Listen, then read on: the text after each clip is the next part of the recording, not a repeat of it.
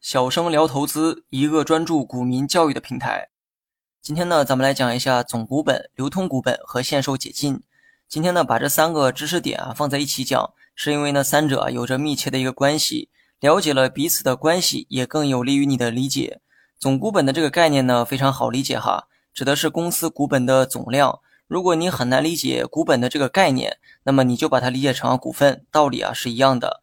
我在音频的文稿里呢放了一张图片，图片中右边显示该公司总股本是六点五八亿。那么言外之意，该公司总共的股份数量就是六点五八亿只股，或者说该公司所有股东的持股总和就等于六点五八亿只股。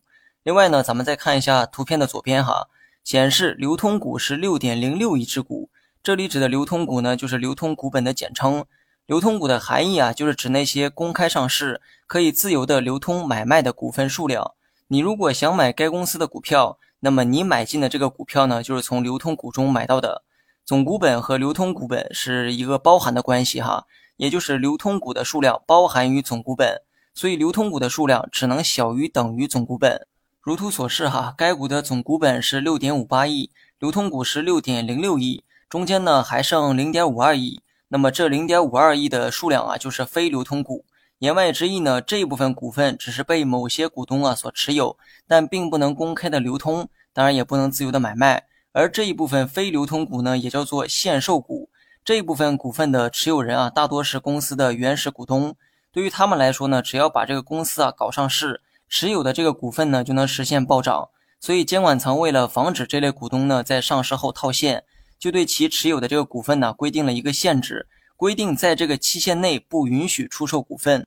只有当这类限售股啊过了解禁期，才可以正常的流通交易。而这个过程呢，就叫做限售解禁。意思是啊，是将禁止出售的限制啊予以解除。